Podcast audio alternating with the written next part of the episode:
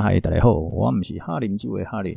今天礼拜五，对，又到了周末。我本来要昨天礼拜四录音，结果因为太累了，后来呢，今天刚下课，也有点赶，因为要忙忙着去这个复健啊，差点连今天要录音都来不及。好，不过没关系，我还是来录啦。哎，那今天来跟大家讲什么呢？这个最近有一则这个新闻，哦，我是觉得很神奇的。不知道为什么有点爆红，红到啊，这个网络媒体有在报，然后连住在台湾已经十多年了，然后固定有上这个电视节目的啊那种艺人啊，算外国艺人，但是住台湾十几年的这个一个美国人叫小 B，哦，也都在他的 Facebook 讲到这件事。不是，我知道大家一定想要说的是知名连锁店的猪血糕香菜皮蛋披萨。不是不是不是，我们不是要讲这个哦，那个反正都可以吃嘛，顶多就是跟意大利人这个会生气而已嘛，意大利人会生气啊。哎，好，那我刚才讲的这篇新闻呢，大意上是这样子的，就是一位爸爸在女儿哦，他回家开那个 party 哦，可能是他以前的呃大学的同学哦，开 party 的隔天啊，他爸爸在他隔天就问他女儿说，哎，女儿，我找不到我一支酒。帕丘斯，一九九九年的，就他女儿反应很惊奇哦，爸爸，我希望它不贵啊。这个情境的产生，可能要有一点话说从头。当年这个爸爸他是英国人，但是在西班牙生活一辈子。然后呢，他在二零零四年的平安夜呢，去超市买完了马铃薯之后呢，想说平安夜嘛，晚上应该开一支酒来庆祝，所以就。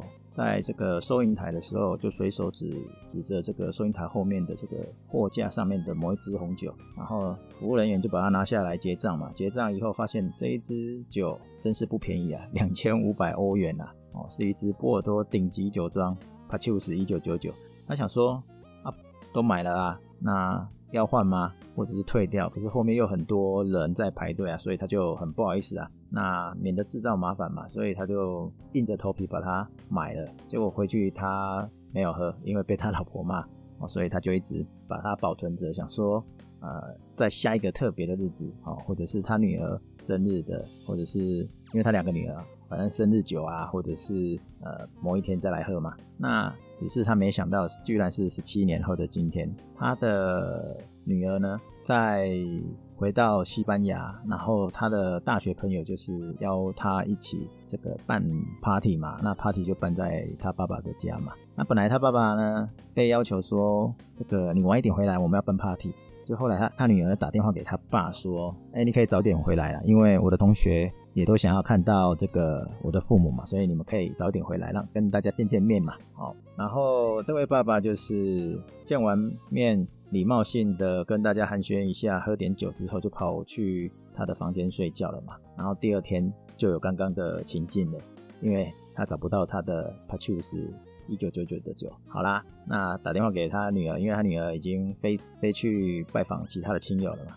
结果他女儿说他不知道嘛，因为这个女儿把活动办完以后还收拾得很干净，所以爸爸呢就跑去垃圾场里面去找，结果发现这一支酒。居然就躺在垃圾桶里面，而且跟一堆其他酒摆在一起。那我刚才讲说，这个顶级酒庄的酒嘛，对，喝完以后一样是跟这个普通的酒瓶放在一起，爸爸会伤心的。那就问女儿，把这支酒拿来做什么？其实也不用问啊，因为西班牙嘛，他们居他女儿居然把它拿来做西班牙的最常看到的西班牙的调酒。哎，大家可能不知道这个。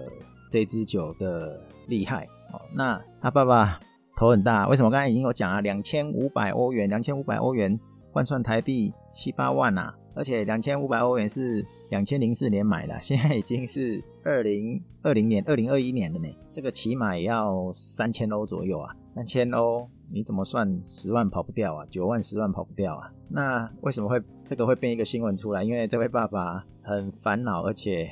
我猜他应该是含泪 在这个 Twitter 上面问大家说要怎么安慰这个生日酒已经被开了，然后却没有揪大女儿，然后呢又要去安抚这个不小心开掉阿爸的珍藏的这一支顶级酒，然后却很自责的的这个小女儿。所以新闻就爆出来了嘛。那新闻为什么会报这个？因为 Petrus 呢，如果只是普通的葡萄酒，或者是它是顶级但没有很贵。不够有名的话，它才不会被爆了。你知道有名到什么程度呢？一生才能喝到一次，或数十年来，它总是名列在所有葡萄酒爱好者的心里呢。这一支酒是第一名。如果不是这样的话，怎么可能会被爆？有些酒是这样子的，葡萄酒呢，很多都是一天喝。一次嘛，甚至有一些酒稍微贵一点的，你可能一年喝一次。但 p a c h u s 呢，可以说是一生才能喝一次的葡萄酒。它是酒界行家爱好者公认的酒王，再加上它的产量很少，所以呢，成为你拥有它就是一个身份不凡的象征。那 p a c h u s p a c h u s 应该是这个英文那如果用这个法文，应该是 Petrus。那不管你怎么念啊 p e t r u s 或 Petrus，它的葡萄园大小大约是十一点四公顷。那十一点四公顷的概念是多大呢？就是二分之一，将近二分之一的台北市大安森林公园的大小。那差不多是奥运比赛用的游泳池的大小呢，九十一点二个。所以你看它产出来的量啊。跟它的价值啊，会有多么神奇？来跟大家讲讲这个美国 Wine Spectator，就是葡萄酒观察家杂志，在一九九九年哦，选出上个世纪最好的十二款梦幻酒之一，选出来的就是一九六一年的 p a c h u s 英国 Decanter 杂志。哦，这个中文叫《品醇客》杂志嘛，他说此生必喝的一百支酒，一百支葡萄酒之一。那著名的葡萄酒评论家，美国 Robert Parker 说他世界上最好的梅洛。哦，他当时评价的是。这个 Petrus Petrus 两千年的，好啦，评价这么高嘛，那了解一下它大概多少钱？根据这个 Wine Searcher 呢上面的资料啊，最早是一九一五年一支要将近六十四万台币，被评价最好的一九六一年呢有这个二十万左右的，一直到四十万左右的极大的落差了，看你从哪里。进进来啊！我讲的进进来应该是从哪里买才对啊？例如有的是在法国，有的是在香港、美国哦，它的价格都不一样哦。呃，当地买啦哦，我只是当地买换算台币而已，不是说你从台湾进进来，你进进来的费用可能又不一样了，甚至有的不愿意卖你。为什么？因为太老，怕空运的时候呢坏掉了。那帕克点评的这个两千年那一支呢？从十四万到二十四万都有一样的概念。那新闻报道中的一九九九年这一支大概落在七点四万左右。如果用两千五到三千欧元，那换算目前啊 Y 社区上面平均值找得到的金额是落在七点四到十二万左右。想想看，一支七百五十 CC，七百五十 ml 要十几万，所以呢？是不是非一般人可以喝得起的？所以他女儿就把这样的一支酒，总要 take 套酒去啊，套酒就是混调的意思，因为他去做调酒嘛，西班牙的国民调酒啊。好啦，我们讲这个几件 Petrus Petrus 一定要知道的，不然啊，不然怎么样？不然不算是葡萄酒爱好者。那我们赶快继续听下去。第一个呢，Petrus 呢，它就叫 Petrus。但是你现在网页上可以看到很多写的是 shado Petrus，那事实上呢，它的酒标上是没有写这个 Shadow 的，所以它可以说是没有挂城堡的酒庄，或者是没有酒庄的酒庄。那这样好像很难懂，没关系，这就是一个有趣的事情。那它早期也是也个，也就是刚刚讲的没有挂这个 Shadow 嘛，Shadow 嘛，而是而是直接就叫它 Petrus 哦或 Petrus，可见当时就多么默默无名。那现在却成为波尔多九大酒庄之首哦，有它的过人之处啦，也有它的传奇的地方啊。那这一支酒最早出现在一八三七年，当时是属于这个阿纳家族。这个家族呢，从十八世纪就开始酿酒，所以在早一点的年份里啊，酒标会标注着 Patrus Anna 的名字。也许现在要买到的话，也不是不可能啊。但假酒的机会可能不小。在一九二五年呃传到这个爱德蒙鲁巴夫人身上之后呢，那他就想办法把他拱到天了。什么意思呢？他把他带到这个英国伊丽莎白女皇二世的婚礼上，然后呢，常常出现这个白金汉宫的宴会上，哦，那就会形成一种潮流，变成这个上流人物才会。享用的饮料哦，啊，另外这个崇尚法国时尚的美国第一夫人贾桂林啊，也引进到美国的名流圈里面，让它成为美国名流社交界这个会追逐的奢侈品。我这个传奇会不会讲的太不传奇了？好，简单来讲是这样，不然这中间也太多这个细节的历史故事了。反正重点就是呢，瓶子上没有小豆，只有 Petros。p o m e j o 就是 Pachus p o m e j o 了，这是第一个瓶子上面没有小豆。第二个呢，这个大小只有将近二分之一大安森林公园的葡萄园，年产量大约三万八千瓶。这个土壤呢，它的表层是纯粘土，第二层中间那一层呢是陶土，然后再最下一层呢是含铁量很高的石灰土。它种植这个美肉为主哦，大概有百分之九十五趴。剩下的大概是五帕的 Cabernet Franc 哦，那这种土壤的结构再加上排水系统很好，所以美洛就会种的很不错，所以会以美洛为主啊。这个 f r a n 呢，Cabernet Franc 呢，这个算是比较晚熟的啦，所以这个 Pachus 就是以美洛为主打，即使它混酿了一点点的 Cabernet Franc，也不妨碍它的优异表现。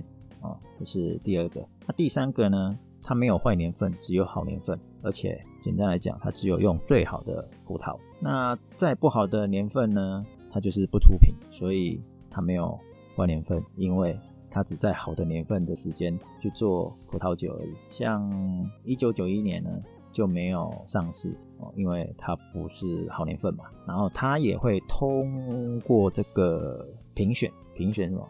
最优质的葡萄，那它也会用品质最优良的葡萄藤来作为这个母猪哦，就是最主要的生产者的那一只葡萄藤。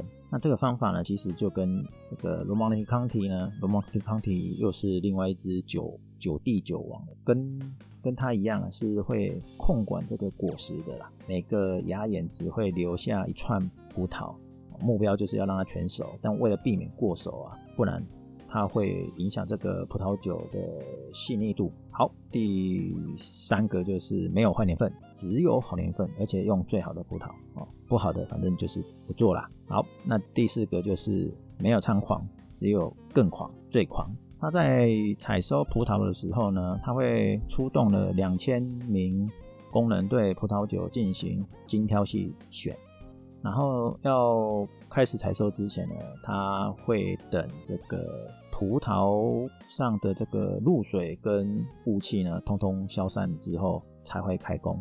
而且呢，通常都会等到差不多吃中午，所以会跟大家一起吃一顿好料之后呢，才会开工。那如果露水还还没有干呢，最狂的来了，他就是会雇佣这个直升机，然后呢干嘛？用直升机的螺旋桨，一直有没有那个风很大嘛？用那个风力把葡萄上面的水汽呢吹干，然后才开始采收，而且要赶在这个落日哦，落日之前，太阳下山之前把它采收完哦。因为目标就是要这个葡萄的新鲜度可以维持这个酒体的清新哦，不希望这个太晚采收啊。会让葡萄变成这个酸度比较高的的那个口感，酸度你就会觉得它是梅子味啦，通常都是这样子。OK，所以是不是很很狂？再来第五个呢 p a c h u s 呢是所有波尔多九大酒庄之中呢唯一不生产副牌的酒庄，也所谓的二军酒庄。为什么？因为他们精益求精啊，只出最好的葡萄啊，所以很重视品质，所以他不会拿不好的葡萄。来酿，那因为不会，因为你不会拿来酿嘛，你就不会跟最好的比较嘛，他不会跟最好，他一点都不会舍不得啦，所以呢，他只有最好，所以不会拿来酿二军副牌酒啊，所以他认为副牌酒那些都不要出了。那第六个呢，它算不算滚库？应该会有人问这个，或者是很多人会误认它应该是在本库克拉赛里面。对，没错，它没有。为什么呢？很简单，因为在一八五五年波尔多的葡萄酒分级时根本没有 Pomelo 的葡萄酒，所以呢，官方的 p a c h u s 呢，它的等级就会画在很正常、很正常的 AOC 或 AOP Pomelo 葡萄酒里面。那至于你想要知道这个一八五五年发生什么样的事情，尤其是跟分级制度有关的，可以听听之前这个 EP 八十一哦，我们之前一第八十一集里面葡萄酒世界中一八五五年的重要性及背后的那个男人。好了，以上六点呢，就是要让大家知道说，你要对他有点认识，不然你不知道这个新闻为什么这么厉害，不然你可能只知道说，哦，这支酒要两千五百欧，所以老爸应该会很伤心。如果你自己拿两千五百欧的换算台币就是七八千万万，对，是万，对，你的薪水如果平均值大家都是领个四五万的话，那你就是拿两个月的薪水，就这样调酒调掉啦。所以我想，这个以上六点也可以帮忙大家解决另外一些问题啊。例如说，为什么 p a c h u s 就是那么贵？那 p a c h u s 最好的年份是哪一些？那可以告诉我 p a c h u s 好在哪里？如何分辨 p a c h u s 的小方法？有了，我上面都都已经。有讲了，六大重点里面拆进来就有了嘛？你看为什么那么贵？它这么精挑细选，对不对？还触痛直升机，而且它只弄最好的，所以为什么那么贵？而且为什么最好年份？对啊，最好年份都已经都说这个一八六一年，而且它每一年年份都很好啊，所以你说最好年份是哪一些？有还是有人会把这个里面呢最好的年份？呃，每年都是好年份，但是在里面再挑。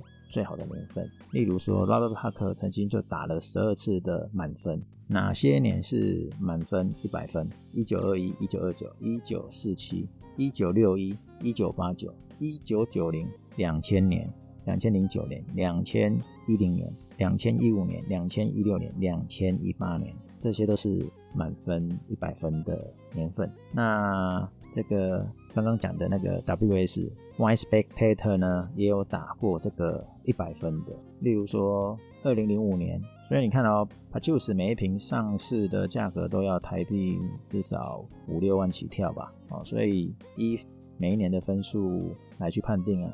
那最津津乐道的是一九八九年、跟一九九零年、跟两千年。哦，这三个都是满分一百分，那每一支大概都是破十五万以上，所以根本不是一般人可以喝的。所以为什么这一条新闻会这么热？所以大家知道了吗？如果有机会的话啦，哎，也要喝一口帕丘斯。希望大家有生之年都可以喝到一口帕丘斯。那今天就跟大家分享到这里，我们下次聊，拜拜。